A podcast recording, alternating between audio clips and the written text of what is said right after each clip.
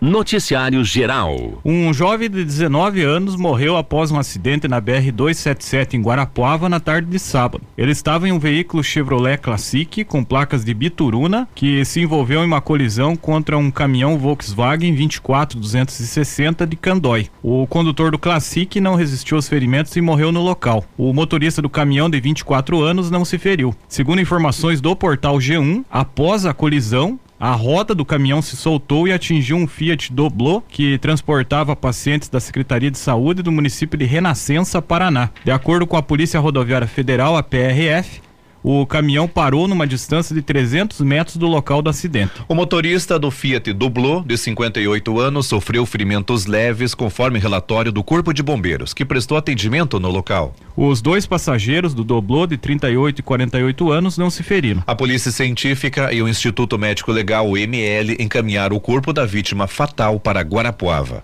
Na BR-277 em Fernandes Pinheiro, um motociclista sofreu ferimentos leves após sofrer uma queda na tarde de quinta-feira. Na BR-376 em Ponta Grossa ocorreu um capotamento de um veículo Ford K na manhã de sexta-feira. A PRF realizou o teste do bafômetro no motorista que apontou 0,66 miligramas de álcool no organismo. O jovem de 20 anos foi conduzido para a delegacia. Em virtude do acidente, houve lentidão na rodovia entre 7h25 e 8h15 da manhã de sexta-feira. Na BR-377 entre os municípios de Imbituva e Guamiranga, foi registrada uma saída de pista seguida de tombamento de uma carreta. O acidente não teve vítimas. Polícia. A Polícia Militar de Ipiranga apreendeu uma pistola 9 milímetros após um homem ameaçar o seu irmão na localidade de Riozinho na noite de sexta-feira. Conforme a vítima, o autor da ameaça falou sobre a arma e um grupo de WhatsApp da família. Durante a abordagem, a PM também encontrou dois carregadores e 21 munições com o homem que ameaçou o irmão. O autor da ameaça foi conduzido para o hospital municipal. Lá ele foi medicado e liberado. Na sequência, o homem foi encaminhado para a 13 terceira subdivisão policial de Ponta Grossa. Segundo a PM, ele não apresentou a documentação de porte e posse da arma. O morador de Ipiranga permaneceu em silêncio e não falou sobre a origem da arma. Conforme os policiais, o homem detido disse apenas que ia processar o Estado em função da apreensão da pistola. O homem que foi ameaçado demonstrou interesse em solicitar uma medida protetiva contra o irmão. Já na tarde de sábado, a PM de Ipiranga apreendeu uma motocicleta que havia sido furtada. Em verificação no sistema, os policiais constataram que uma moto que estava estacionada na rua Teixeira Duarte estava com as características originais alteradas. Já o chassi estava com a numeração raspada. Em consulta no número do motor, a PM constatou que a moto tinha alerta de furto-roubo. O homem que estava com a moto foi detido por receptação de objeto furtado. Já a moto foi apreendida e encaminhada para a 13 terceira subdivisão policial de Ponta Grossa. Em Rebouças, uma situação de perturbação de sossego foi registrada em um estabelecimento na rua Honorato Pinto Ferreira, no centro, no início da madrugada de ontem. A PM recebeu informações de que havia um som alto e, e algazarra no local. Os policiais verificaram a situação e constataram som e volume excessivamente alto. O proprietário do estabelecimento se comprometeu a diminuir o barulho e orientou seus funcionários. O homem foi orientado sobre as sanções que serão aplicadas em caso de reincidência. Em Fernandes Pinheiro, a PM apreendeu uma carteira nacional de habilitação, uma CNH falsa, durante a abordagem em um veículo na Avenida Vedolino Neves, no centro centro na noite de sábado. Os policiais desconfiaram da origem da CNH que constava como inválida no sistema. O condutor confirmou que a habilitação era falsa. Ele disse que comprou o documento falso de uma pessoa pelo WhatsApp e pagou a quantia de dois mil reais. O motorista foi detido e conduzido para a delegacia de Teixeira Soares, que responde pelo município de Fernandes Pinheiro. O documento falso foi apreendido e também encaminhado para a delegacia. Em Inácio Martins, duas mulheres se envolveram em uma briga após um desentendimento causado sobre a propriedade de uma residência. As duas mulheres foram orientadas pela PM. Ainda em Inácio Martins, um Fiat Palio foi apreendido por apresentar pendências na documentação. O motorista foi abordado na tarde de sábado. Ele foi liberado enquanto que o carro foi conduzido ao pátio do destacamento da PM. Em Irati, um furto de aproximadamente 18 metros de fios elétricos foi registrado em uma propriedade na localidade de Caratuva I. O proprietário não soube informar a data do furto, pois não está morando no local. A guarda municipal foi acionada, mas não encontrou suspeitos do furto. A guarda municipal também prestou apoio ao conselho tutelar na fiscalização de menores de idade durante um rodeio que ocorreu no CT Willars. Em outra situação, um homem invadiu a casa da ex-mulher na rua Maria Pessoa Esmolca. Ele chegou a quebrar alguns móveis. A moradora pediu ajuda e permaneceu no imóvel de uma vizinha até a chegada da guarda municipal. O autor dos danos deixou o local antes que os guardas chegassem. A vítima relatou que já foi agredida anteriormente. Ela foi encaminhada para a delegacia para que fosse registrado o boletim de ocorrência. Na rua Doutor Correia, uma mulher foi ameaçada pelo marido na manhã de ontem. A guarda municipal foi acionada e conduziu o casal até a delegacia. Noticiário local. Na noite de sexta-feira, no Clube do Comércio, aconteceu o lançamento do livro Terra Dobrada, Coragem, Fé e Resiliência, escrito pelo iratiense Dagoberto Weidzik. O livro conta a história e curiosidades de 27 comunidades de Irati e duas fora do município. Em entrevista na Joá, Dagoberto contou por que resolveu retratar a história das comunidades de Faxinal dos Francos, em Rebouças, e da Serra do Tigre, em Malé. Teríamos mais comunidades de Irati para relatar, são mais de 60, mas eu escolhi 27 nesse primeiro lançamento do livro aqui, e as duas de fora é Faxinal dos Francos, por causa que é vizinha aqui do, do Riozinho, e também tem uma, um personagem muito forte da história de Irati, que é o seu Jango Anciuti, João Batista Anciuti, que era detentor daquelas terras lá, desde o Riozinho até a comunidade do Salto. E também por causa de uma visita que eu fiz na Serra do Tigre, Malé, aonde tem a primeira igreja ucraniana do Brasil, feita de madeira totalmente encaixada. Uma obra de arte da arquitetura. E aquilo ali me tocou muito e eu fiz uma crônica e resolvi colocar nesse livro. O escritor explica que o nome do livro remete à experiência dos primeiros imigrantes na região. No caminhar de, por diversos anos e nós nos deparamos com um relevo da nossa região de Irati e até dos municípios vizinhos muito dobrado aonde principalmente os imigrantes eles tiveram primeiro coragem para atravessar o Oceano Atlântico, vir para uma terra desconhecida, para um país, uma cultura totalmente diferente, um clima diferente, muita fé porque eles tinham adversidades com guerras, estavam numa situação bem complicada e principalmente resiliência, porque venderam para eles os agentes de imigração do Brasil que eles iam encontrar aqui uma terra totalmente plana, um solo bom, e aonde o milho dava 5 metros de altura, as espigas com 50 centímetros de altura, e chegaram aqui e encontraram uma realidade totalmente diferente. Segundo Dagoberto, a história dos imigrantes nas comunidades é um dos principais pontos do livro, que também inclui a história de outros povos com as localidades. Imigrantes são é o principal é o principal foco do livro, mas a gente respeita os caboclos que tinha aqui, os bugres e as outras raças que vieram junto nessa imigração numa leva, na segunda leva. A imigração veio principalmente pelo, pelo fator econômico. Quando foi abolida a escravatura, já começava-se, e após a Guerra do Paraguai, começava a se falar no com os deputados da época no Congresso para facilitar a imigração, porque precisava de mão de obra para agricultura. E aonde que a agricultura era mais bem sucedida? Na Europa e principalmente nos países eslavos. O livro traz informações sobre a geografia da região, como hidrografia dos rios e das bacias, estradas e distâncias. Por meio de entrevistas com pessoas mais antigas das comunidades, Dagoberto também recuperou histórias, curiosidades e a origem dos nomes das localidades. Um dos locais é a comunidade de Alvorada, que se chama Chupador, quando pertencia a Prudentópolis. O Rio dos Coxos nasce lá e flui por alguns metros e é absorvido totalmente para baixo da terra, formado um banhadão e para frente ele já sai novamente e flui a flor da terra. Então o lugar era chamado Chupador por causa disso. Coxinhos, coxinhos o pessoal vinha de, de mula, de burro, de cavalo, de carroça, eh, de Imbituva para Irati, Imbituva é mais velha que Irati, e para para parar da água para os cavalos, eles falavam assim: vamos parar naqueles coxinhos, ali onde que é a olaria João Maria, paravam ali e o nome ficou Coxinhos. O escritor relata que o livro ainda traz curiosidades de pessoas que viveram nas comunidades. O Itapará, por exemplo, a comunidade mais longínqua de Irati, né? Ela foi desbravada praticamente por um, a família Gurski, Coronel José Gurski. Esse, essa pessoa tinha uma grande serraria, tinha muita mata lá. Itapará, no, no, no, nos anos 1910, 1908, tinha teatro, tinha biblioteca, era altamente produtiva, não que não seja hoje, mas era, era tinha uma população muito maior.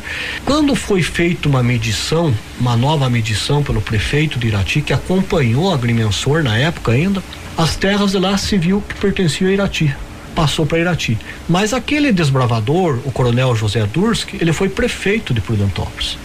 E o filho dele, que conviveu com ele em Itapará, foi prefeito de Irati. Então, uma mesma família desbravaram um lugar, foram prefeito de dois municípios diferentes. A história das comunidades também foi recuperada nas entrevistas. Eu fiz entrevista com uma pessoa que fez 100 anos, agora há pouco tempo. O seu Isaltino Machado, na comunidade do Pirapó. Aliás, o Pirapó é berço de político. Teve seis vereadores, dois prefeitos, dois deputados estadual e até um governador, que foi o seu João Mansur. Outro personagem marcante do interior de Irati também aparece no livro, segundo Dagoberto. Nessa região do Pirapó, Arroio Grande, Monjolo, teve um personagem que eu não não entrevistei porque ele já é morto há muito tempo, mas era famoso, que era um pistoleiro chamado João Moraes. Era terrível, era uma pessoa muito séria, uhum. muito séria, mas tirasse ele da linha, ele ia para vias de fato, né? Morreu assassinado, inclusive. As entrevistas foram realizadas com o auxílio de pessoas conhecidas e familiares que auxiliaram o escritor chegar até as pessoas que contaram as histórias das comunidades. Além de o meu sogro é um dos agrônomos mais antigos, trabalhou por mais de 60 anos, ele conhecia as famílias agricultoras, o pessoal do pátio da prefeitura, as professoras, eu ia perguntando quem que é a família mais tradicional, quem que é a família mais antiga. E isso é um processo bastante difícil, porque muitas pessoas, o povo eslavo principalmente, ele é muito desconfiado, sabe? Uhum. Ele não quer dar entrevista. Em uma das entrevistas, o escritor teve que mostrar que conhecia realmente a cultura para ganhar a confiança do entrevistado. Eu cheguei numa comunidade, né? Perguntei para uma professora, ela disse: Olha, eu sei um pouco, vou te contar, mas o meu sogro conhece muito mais da região. E onde é que fica o teu sogro? Ah, fica três quilômetros daqui, na mesma comunidade, tem uma cerca desse tipo na frente e do lado tem um, um portão assim. Eu andei os três quilômetros e olhei uma cerca, mas não era, do, não era no local que ela falou. E passei, fui para frente e não tinha ninguém. Peguei o carro, dei uma ré, tinha um senhorzinho é, no meio de um repolhar na frente da casa, né? Eu bati palma, ele veio, ficou uns dois, três metros de distância do portão. Olha aqui que mora fulano de tal. Ele pôs a mão na cintura e disse, por quê? eu falei, daí que eu vi que era ele mesmo, né? Eu falei na língua. O escritor já havia lançado o livro Historicidade, que conta a história dos bairros de Irati, a partir de crônicas que costumava publicar nos jornais locais e na Najuá. Dagoberto conta que o livro nasceu do desejo de gravar essa memória dos bairros por causa do meu trabalho na prefeitura, eu convivi muito com as pessoas e com obras e com locais. O Historicidade cedeu porque eu participei da criação com os prefeitos da época de muitos bairros. O Alto da Lagoa, o da Alegrave, o Novo Irati, diversos bairros em sistema de mutirão. Com o falecimento do grande escritor José Maria Orreda, ficou um lapso na história. Não que eu queira tomar um lugar longe disso, eu sou aprendiz de escritor perto deles. Mas com, a, com esse conhecimento que eu tinha, eu fui a campo. Escrevi desses locais que não foram relatados, desses bairros novos. Mas daí surgiu a possibilidade de falar da Vila São João, do Inhapindazal, do Riozinho, de Gutierrez, bairro há mais tempo existente. O escritor destaca que a obra foi realizada a partir das entrevistas que as pessoas deram e que o desejo é que a obra auxilie na preservação da memória. Eu só quero é, deixar claro que tem muito mais para escrever e não é uma verdade absoluta que eu escrevi, porque uhum. é, são pesquisas que eu faço e entrevistas. Eu escrevo a fonte do que eu falei. Muitas vezes a, é, a gente é até contestado, viu? Faltou isso, faltou aquilo, não, não é isso, é daquilo. Mas é uma maneira da gente deixar registrado a, a nossa história, porque como está aqui no Eclesiastes, na orelha do livro. É, o vento passa, o sol nasce, o sol morre, se coloca, a terra continua mesmo. Nós passamos. As nossas memórias têm que ser registradas para os nossos sucessores, netos e bisnetos saberem da luta que os seus antepassados tiveram nessa região. O livro está sendo vendido a 50 reais no Sebo Centenário, ao lado do Clube do Comércio. Esporte. A Copa Imprensa de Futsal, segunda rodada da segunda fase, sexta-feira no ginásio Agostinho Arpelão Júnior, Batatão e Irati. No primeiro jogo, o time da parceria venceu o Chelsea 31 por 7 a 6. E com a derrota, o Chelsea 31 foi eliminado. O segundo jogo, o Parque Dense ganhou do Cat Art Vidros por 8 a 6. Com a vitória, o Parque Dense classificou para a semifinal. A Copa Mágica Kopansky de futsal em Rebouças teve um jogo sexta-feira no ginásio Camilão. O Isaac Bet 77 TV Futsal PG perdeu para o time do Imbituva por 4 a 3. A Copa Visa de futsal feminino, última rodada da primeira fase, sábado no ginásio Batatão. O time do Texas City perdeu para o PSG Samas por 10 a 0. O time do Fúria perdeu para o Arefus por 4 a 2. Arpia de São Mateus do Sul e Canarski Amigos empataram em 3 a 3. A classificação é a seguinte: pelo grupo A, em primeiro, o Arefus com 9 pontos. Segundo Fúria, 6 pontos. Em terceiro, Canarski Amigos com 1 um ponto. Quarto, Arpia, 1 um ponto. Classificados então ficou o Arefus e o time do Fúria. Grupo B, em primeiro ficou o time do Águia Malé com seis pontos. Em segundo, Tigres com três pontos. Terceiro, Fernandes Pinheiro, nenhum ponto. E os classificados ficaram então Águia Malé e Tigres. Grupo C, primeiro ficou o Fênix Ajax com seis pontos. Em segundo, União da Vitória com três pontos. Terceiro, a FEC que não teve nenhum ponto. Os classificados para a próxima fase, Fênix, Ajax e União da Vitória. O grupo D, o primeiro foi o PSG Samas com seis pontos. Em segundo vem o Real Fênix com três pontos. Em último ficou o Texas City, nenhum ponto. Os classificados PSG Samas e o Real Fênix. Liga Regional de Futsal Feminino, terceira rodada sábado no ginásio Edson Borochoque, o Sorozão e Ivaí a equipe da Associação Esportiva Ivaí Santa Clara goleou em Bituva por 4 a 0. Pela terceira rodada, no sábado, no estádio Eleonora Brenner, em Bituva, pelo Sub-15, o time do IFAD e a escola Furacão de Irati ficaram no empate em 1 a 1. É a terceira rodada da Copa Professor Jacopete de Futebol.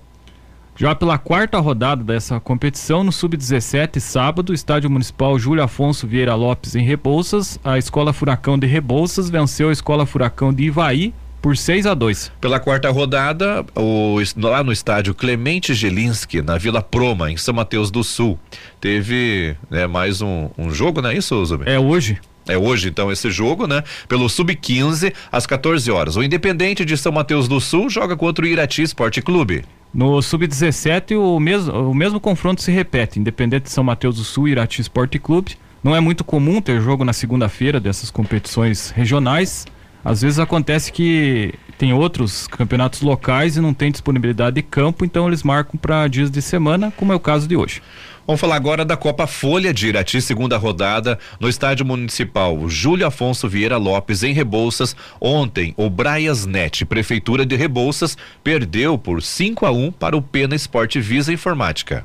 Já no estádio municipal Cláudio Nor Machado, em Malé, a equipe do AMEC empatou com União Rio Azul em 1 um a 1 um. Campeonato Regional 50 mais. Ontem, no estádio Firavantes Laviero, campo do Olímpico aqui em Irati, o Anata venceu por 5 a 1 o, o AABB Fute e Lazer de Guarapuava. Os gols do Anata foram marcados por Johnny, o Carlinhos Rodrigues marcou dois gols o Ronaldo e o Homero. O Anata se classificou em primeiro lugar na primeira fase e garantiu vaga na semifinal. Noticiário Geral. Nenhuma aposta acertou as seis dezenas do concurso 2572 da Mega Sena, realizado no sábado no Espaço da Sorte em São Paulo. E com isso, o prêmio acumulou e pagará 16 milhões de reais para quem acertar os seis números na quarta-feira. Os números sorteados sábado foram 03, 07, 15, 22, 24 e 50. A Quina teve 101 apostas ganhadoras que levarão 30 mil 374 reais e 17 centavos cada. Já a quadra teve 7.200 623 apostas ganhadoras. O prêmio, o prêmio da, da quadra é de 606 reais e 75 centavos. As apostas da Mega Sena podem ser feitas até às 19 horas do dia do sorteio em lotéricas ou pela internet. Aposta simples com seis dezenas custa R$ 4,50 centavos. Polícia. A Polícia Rodoviária Federal, a PRF, realizou duas apreensões de cigarros eletrônicos na região durante o final de semana. No sábado, os agentes localizaram 12 caixas com cigarros eletrônicos e essências de cigarros em um caminhão com placas de Colombo, Paraná, e foi abordado na BR-277 em Irati. O passageiro de 35 anos relatou que pegou a carga em Cascavel e faria entrega em Curitiba. Em troca, ele receberia uma quantia em dinheiro pelo transporte dos produtos. O caminhão foi apreendido e encaminhado para a Receita Federal para posterior responsabilização dos envolvidos. Em outra situação, na BR-277 em Guarapuava, a PRF apreendeu celulares, cigarros eletrônicos e produtos cosméticos que estavam sendo transportados em um caminhão carregado de frutas. A apreensão ocorreu na manhã de ontem. Na cabine do caminhão foram encontrados caixas com cigarros eletrônicos e essências de cigarros. Segundo a PRF, também foram localizadas caixas com outros produtos eletrônicos, incluindo os 90 celulares e produtos cosméticos. Os objetos não tinham documentação fiscal. O motorista do caminhão de 29 anos afirmou que, per- que a mercadoria era oriunda do Paraguai e que receberia 1.200 reais para levar os produtos até São Paulo. As mercadorias foram apreendidas e encaminhadas para a delegacia da Polícia Federal de Guarapuava. O condutor será autuado pelos crimes de contrabando e descaminho. Esporte. O Campeonato Paranaense, quartas de final, jogos de volta, sábado, o Curitiba só empatou com o Cascavel em 0 a 0 Como no jogo de ida, o Cascavel havia vencido por 3 a 1, se classificou para a próxima fase. O Maringá conseguiu reverter a desvantagem contra o Cianorte. Ganhou, Os- ganhou por 2 a 0 né? No jogo de ida, o Cianorte havia vencido pelo placar de apenas de 1 a 0 e o classificado então foi o Maringá. Ontem o Operário ganhou do Arucô por 3 a 0 Na partida de ida, o Operário já havia vencido por 2 a 1 e o Operário passou para a próxima fase. O Atlético Paranaense goleou o São Joséense por 4 a 0 No jogo de ida, ele já havia goleado por 5 a 2 e se classificou para a próxima fase. Na semifinal, o Cascavel enfrenta o Operário e o outro confronto será entre Atlético e Maringá. Pelo Campeonato Catarinense, 11 primeira rodada, a última da primeira fase, os principais jogos. No sábado, o Havaí e Criciúma ficaram no empate em 2 a 2 O Brusque ganhou do Figueirense por 3 a 2 O Concórdia venceu Joinville por 1 a 0 e o time do Barra empatou com a Chapecoense em 0 a 0 Os confrontos agora das quartas de final. O Figueirense pega o Ercílio, de- Er- Ercílio Luz. O Havaí enfrenta o Criciúma A Barra joga contra a Chapecoense. e o Concórdia pega o Brusque. Os rebaixados foram Camboriú e o Atlético Catarinense. Campeonato Gaúcho, a 11 primeira rodada, a última da primeira fase, principais jogos sábado, o Internacional ganhou do, do Esportivo por 4 a 1 Ipiranga e Grêmio ficaram no empate, sem gols, 0 a 0 O Avenida perdeu para o Caxias por 1 a 0 Juventude e Brasil de Pelotas, o Juventude venceu por 1 a 0 Os quatro classificados para as semifinais foram o Grêmio, primeiro colocado com 29 pontos, o Internacional em segundo lugar com 22, o Caxias, que ficou em terceiro lugar com 20 pontos, e o Ipiranga na quarta colocação com 18 pontos. E com isso, os confrontos da semifinal serão entre Grêmio e Ipiranga, Caxias e Internacional. Os rebaixados foram os dois últimos colocados, Esportivo e Aimoré, que somaram 6 e 4 pontos respectivamente. Campeonato Carioca, semifinal, os jogos de ida ontem. O Volta Redonda venceu o Fluminense por 2 a 1 Hoje, às 21h10, tem o clássico entre Flamengo e Vasco. Campeonato Paulista, quartas de final, jogos único. No sábado, o Palmeiras venceu o São Bernardo por 1 a 0 e se classificou para a próxima fase. Ontem, Corinthians e Ituano empataram em 1 a 1 no tempo normal. E a disputa foi para os pênaltis. O Ituano venceu por 7 a 6 e se classificou para a semifinal. O adversário do Ituano será o Palmeiras na semifinal. O Bragantino venceu por 2 a 0 o Botafogo de Ribeirão Preto e se classificou para a próxima fase. O Bragantino pega quem passar do confronto de hoje, às 20 horas, São Paulo e Água Santa. Campeonato Mineiro, primeira partida da semifinal no sábado. O Cruzeiro perdeu para o América Mineiro por 2 a 0. E ontem o Atletique venceu o Atlético Mineiro por 1 a 0. Muitas zebras ontem, vários times grandes perdendo para times considerados pequenos. E nesse daqui tem um jogo de volta ou é só o jogo único? É, tem, tem mais uma partida. Né? O Atlético Mineiro tem chance de reverter. Eu acho que jogando em casa até ganha. Do, né? Depois consegue é. reverter. Mesma coisa o Fluminense. Acho que ainda consegue passar pelo Volta Redonda. Noticiário Estadual. A BR-376 foi interditada nos dois sentidos na noite de ontem por prevenção diante do acúmulo de chuvas. Não há previsão da liberação da rodovia. As informações são da Artéries Litoral Sul, concessionária que administra a estrada, e da Polícia Rodoviária Federal, a PRF. Os pontos de interdição foram montados em dois pontos. No quilômetro 648 da BR-376 em Guaratuba, no litoral do Paraná. No quilômetro 1 da BR-101, na Praça de Pedágio de Garuva, Santa Catarina. Como rotas alternativas, a PRF indica a BR-116 e a BR-470. De acordo com a concessionária, a interdição busca bloquear principalmente o tráfego na altura do quilômetro 669, trecho onde em novembro de 2022 teve deslizamento e atingiu 16 veículos. A tragédia matou duas pessoas. Ontem, a Artéres informou que a liberação da estrada depende da melhora do clima. Segundo a companhia, há opções de retorno nos seguintes pontos. No posto da PRF, no quilômetro 662 da BR 376, em Tijucas do Sul, aqui no Paraná. Nos quilômetros 633, 662 e 671 também da BR 376. No quilômetro 1, também da BR 101 em Garuva, Santa Catarina. Antes da interdição de ontem, o trânsito seguia por quatro das seis pistas existentes na rodovia. E desde o deslizamento, a estrada não foi completamente liberada. A concessionária disse que, como parte do plano de monitoramento da BR 376 no Paraná, monitora as chuvas na região para, em parceria com a PRF, decidir sobre a reabertura da rodovia. As informações são do portal G1. Noticiário Estadual. Os problemas registrados há meses na BR 277 que liga Curitiba ao litoral do Paraná estão prejudicando o escoamento da safra no estado. Caminhões enfrentam dificuldades para chegar à rodovia considerada a principal rota para o porto de Paranaguá. A estrada enfrenta problemas desde o ano passado por causa de deslizamentos de terra. Na última semana, o asfalto afundou em outro trecho. O trânsito funciona em meia pista em dois, em dois pontos. Nas cooperativas, os caminhões chegam um atrás do outro, trazendo a soja recém-recolhida.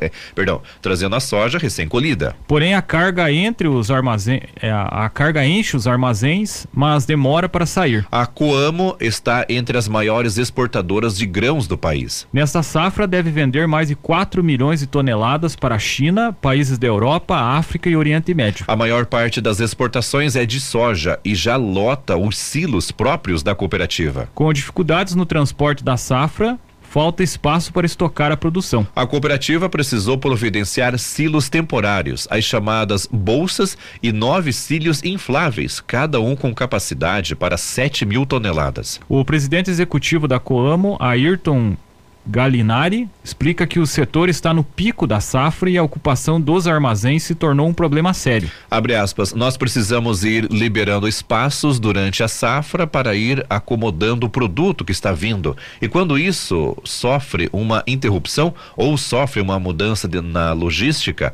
a gente acaba tendo que optar por novas alternativas para armazenar. E isso tudo gera novos custos não previstos, fecha aspas, explica ele. O gerente de produção da cooperativa, o José Carlos de Andrade, explica que há um prazo máximo de armazenamento dos grãos. Na medida em que o tempo passa, a qualidade da soja diminui, o produto perde qualidade industrial e o prejuízo só aumenta. Abre aspas, estamos com muitos caminhões represados devido a problemas na rodovia, fecha aspas, disse ele. Os custos com atraso no transporte e escoamento da safra só vão aumentando. A Coamo calcula um prejuízo de 600 mil por dia. Com a a imprevisibilidade da BR 277, exportadores também estão tendo de mudar rotas. Navios estão sendo desviados do porto de Paranaguá para o de São Francisco do Sul, em Santa Catarina, por exemplo. A fila de navios no porto paranaense gera um custo milionário a exportadores. O diretor da Associação dos Terminais de Exportação de Paranaguá, André Miraliano, explica que um navio parado nessa espera custa cerca de 40 mil dólares por dia. De acordo com ele, essa conta acaba sendo paga por toda a cadeia produtiva. As informações são do portal G1.